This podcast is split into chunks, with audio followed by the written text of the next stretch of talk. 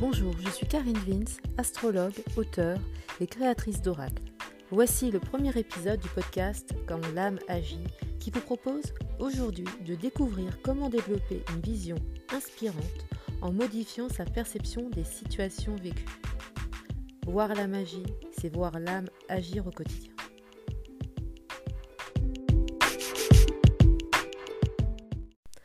Je me vois encore discuter avec un ami il y a déjà quelque temps je lui disais que je ne pouvais pas vivre sans voir de la magie autour de moi.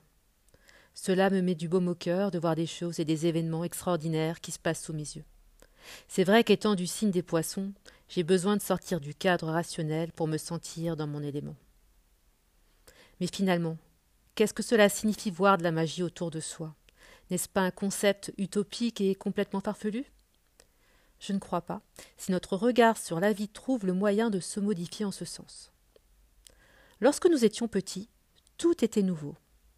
Il y avait du bonheur dans la découverte. Maintenant ce n'est plus pareil. Nous devenons blasés car peu de choses animent encore notre cœur. Personnellement, je vois la vie comme une spirale. Nous naissons au centre et progressivement, au cours de nos expériences, nous tournons autour de ce centre tout en s'éloignant de lui. Il est juste que nous faisons du chemin, c'est vrai aussi que nous voulons rester fidèles à notre raison d'être en étant autour du centre de la spirale. Mais pourtant, nous nous en éloignons de plus en plus.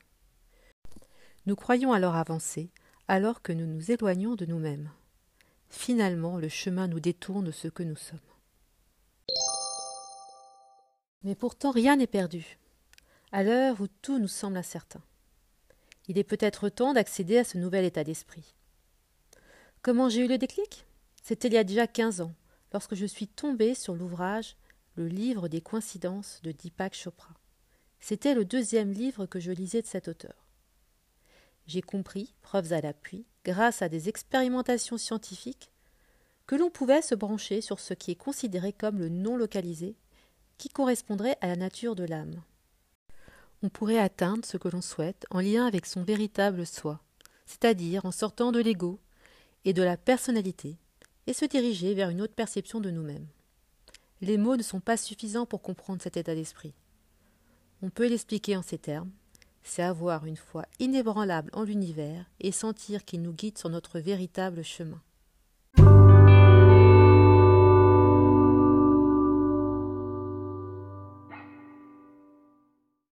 Pour vous donner un exemple de magie que j'ai vécu, c'était il y a quelques années.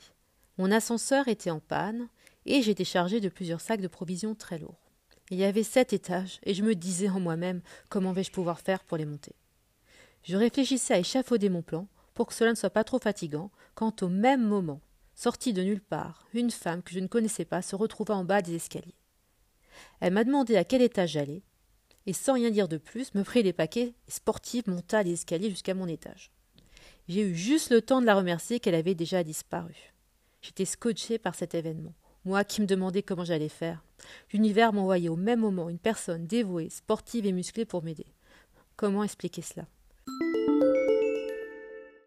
Tout avait été orchestré de manière incroyable. La vie nous envoie des signes, et pourtant nous les oublions vite. Voici trois phases importantes que je vous propose d'expérimenter. La première, quand on lit un livre inspirant, il faut le ressentir avec son cœur et se connecter au message qu'a voulu faire passer l'auteur. C'est ce que j'ai fait avec le livre de Chopra. Cette technique était déjà un acte magique. On ne lit pas mécaniquement, mais on entre dans un autre univers, corps et âme. Même si certaines choses peuvent être déroutantes, on y croit sans se triturer l'esprit.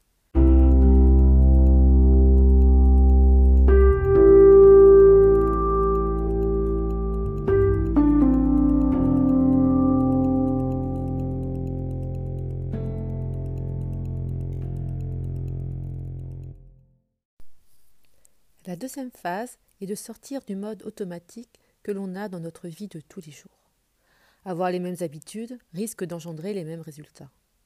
Il y a un moment où l'on s'aperçoit que nous agissons sans être conscients réellement de ce que nous faisons. Comme par exemple, nous mettons tel objet à tel endroit sans le savoir, ou nous nous énervons toujours pour la même chose, comme un réflexe de Pavlov.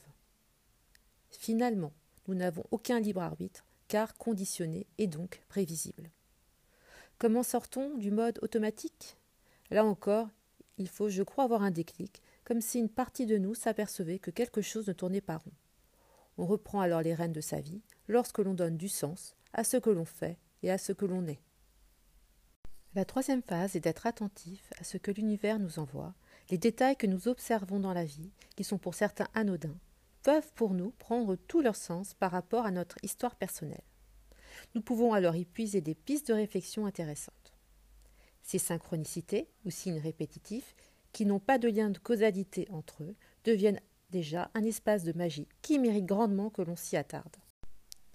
Pour avancer dans cette énergie, il est important de tenir un cahier pour ne pas oublier ce que nous avons vécu qui sortirait de l'ordinaire, car nous retournons vite dans les habitudes que nous avons mis longtemps à ancrer en nous.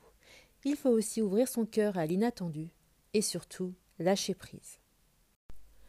Donc, pour résumer, il faut ressentir avec le cœur les livres inspirants qui vous parlent personnellement pour vous en imprégner, Prendre conscience que l'on doit sortir notre mode de fonctionnement automatique afin d'expérimenter une autre façon d'être. Et dernier point, être attentif à ce que l'univers nous envoie.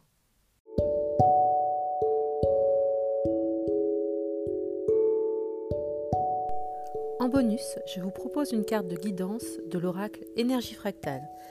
Aujourd'hui, nous avons euh, tiré la carte Amour. Voici le texte. Amour, je me laisse envahir par une intensité de bonté et de compassion qui m'ouvre des portes intérieures restées longtemps fermées. Dorénavant, le flux énergétique circule magnifiquement. La lumière du cœur m'apporte un sentiment d'harmonie, de paix durable. Question. Comment circule cette force en moi? De quel amour ai-je besoin?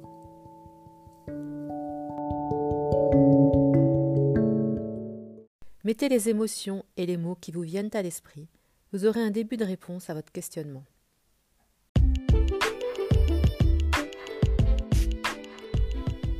Si vous avez aimé ce podcast, Quand la magie, n'hésitez pas à partager et à commenter. Vous retrouverez plus d'articles et de conseils sur le site www.astrowincoach.com. Merci pour votre écoute. Quant à moi, je vous retrouverai pour un nouvel épisode dans 15 jours.